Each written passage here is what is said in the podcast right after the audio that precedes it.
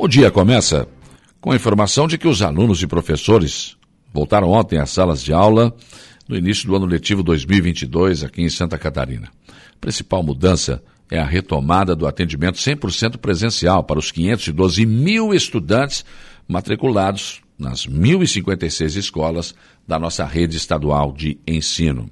Em visita à escola Gama Ramos, na região continental de Florianópolis, o governador Carlos Moisés desejou um ano letivo de sucesso para toda a comunidade escolar catarinense, Com 100% da presença dos alunos e com as medidas de segurança sendo tomadas no ambiente escolar, certamente teremos um grande ano letivo com a participação e o esforço de pais e professores para que os alunos estejam em sala de aula, fecha aspas, foi o que disse a mensagem deixada pelo governador.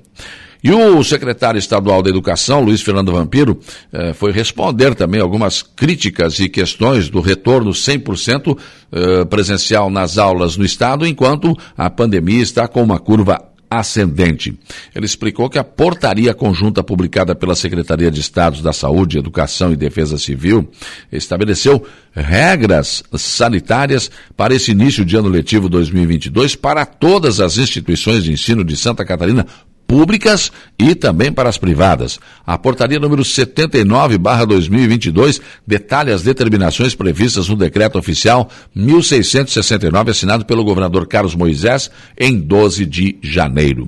O documento determina o retorno das atividades escolares de forma presencial 100%, com a possibilidade de atendimento alternativo para estudantes que possuem laudo médico. Além disso, o documento reforça a necessidade de ventilação intensificada nos ambientes escolares e incentiva a vacinação das crianças e jovens contra o Covid-19. Conforme os dados disponíveis no painel vacinômetro em Santa Catarina, 84,57% dos adolescentes e jovens de 12 a 17 anos já tomaram a primeira dose da vacina contra o Covid-19 e 46,49% a segunda dose. O secretário disse que tem repetido que a escola não é a vilã da pandemia. A escola, segundo o secretário, é um ambiente seguro, algo que já ficou comprovado ao longo de 2021 e por isso será a última porta a fechar e a primeira a abrir. No dia 7 de fevereiro, então, ontem, né, aconteceu o retorno às aulas e o secretário está avalizando este retorno. Vamos ver o que acontece, né? Uma coisa é o discurso, é o entendimento, as medidas que foram tomadas, né? Mas na prática, vamos ver se haverá contaminação ou não.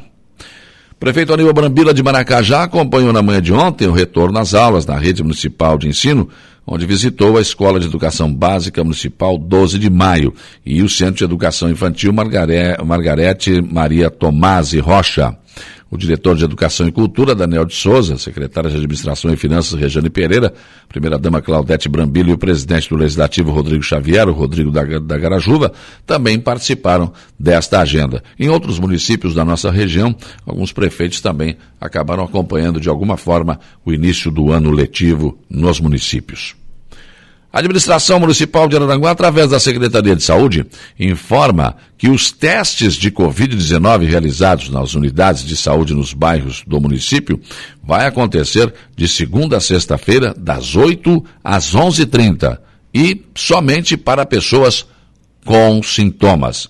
Então, é das 8 às 11h30, somente pela manhã, nas unidades de saúde dos bairros da nossa cidade. Hoje tem vacinação uh, Covid em Araranguá, no centro multiuso, próximo à UPA, em frente ao Instituto Federal de Santa Catarina, na Avenida 15 de Novembro. Primeiras doses para crianças de 5 a 11 anos, das 8 às 12 horas. Terceiras doses para pessoas com 18 anos ou mais que tenham uh, quatro meses de intervalo da segunda dose e das 13h30 às 16 horas no Centro Multiuso e em todas as unidades de saúde. Então, é, nós temos hoje, lá no Centro Multiuso, primeiras doses para crianças de 5 a 11 anos, das 8 às 12, Terceira dose para pessoas com 18 anos ou mais que tenham quatro meses de intervalo da segunda dose, isso aí das 13h30 às 16 horas. E claro, hoje é terça, e toda terça e toda quinta tem vacinação Covid num, em todas as unidades de saúde do nosso município. E na primeira sessão deste ano, a Câmara de Vereadores de Araranguá recebeu o prefeito César Antônio César e o vice Cristiano da Silva Costa Utano. O prefeito deixou sua mensagem de um ano com muito trabalho e com muitas obras, e que vão além do Plano Mil apresentado pelo governo do estado, cuja primeira parcela são 69 milhões em cinco anos. A primeira parcela será de 14 milhões e já chega este ano o prefeito César renovou o desejo de continuar mantendo bom entendimento com os vereadores e a parceria no projeto Câmara na Comunidade. O vereador Jair Anastácio presidiu então sua primeira sessão e conduziu os trabalhos com a tranquilidade de sempre. Apenas a transmissão da sessão apresentou problemas com várias interrupções. Logo na primeira sessão, várias indicações foram apresentadas pelos senhores vereadores. Também na sessão de ontem foram apresentados e definidas as comissões temáticas da Casa. A Comissão de Constituição, Legislação, Justiça, uh, uh, Justiça e Redação Final ficou como presidente vereador Nelson Soares da Silva, do PDT, vice-presidente Luiz José da Silva, do PL, e membro Jorge Luiz Pereira, do Partido Progressista. Já a Comissão de Finanças, Contas, Orçamento e Tributação ficou por conta do Kelvin Diran como presidente, que é o Diran do PP, o vice-presidente Diego Rosa Pires do PDT e como membro Edir Clésio Gomes Batista do MDB. A Comissão de Agricultura, Cooperativismo, Ciência, Tecnologia, Desenvolvimento e Meio Ambiente ficou na presidência do Douglas Michels do PP, vice-presidente José Márcio Escarçanella também do Partido Progressista e como membro José Carlos de Souza Cândido do Avante, o Zico do Caverá. Uh, Comissão de Educação, Cultura e Desporto.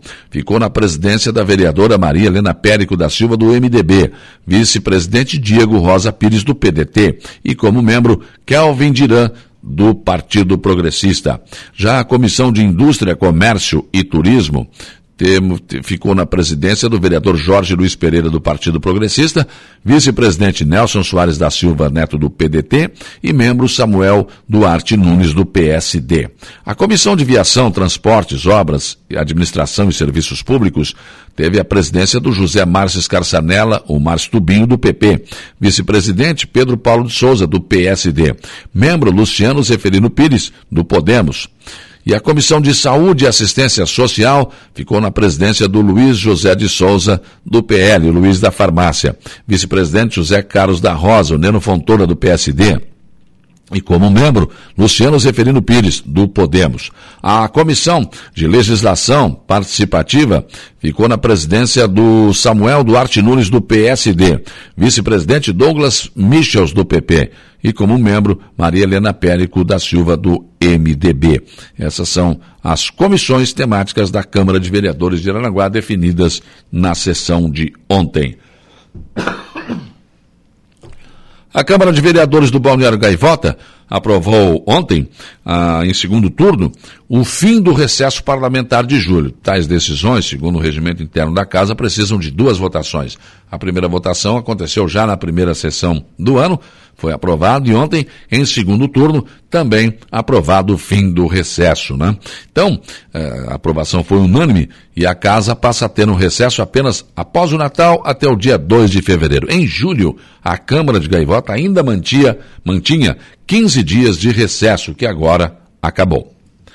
Secretaria de Obras de Aranaguá se deparou ontem com mais um ato de vandalismo. O portão que impede o acesso ao mar para chegar à Barra do Rio Aranguá foi arrancado. A placa que alerta para a proibição com a decisão judicial, que o município tem que cumprir, na verdade, né, também foi arrancada.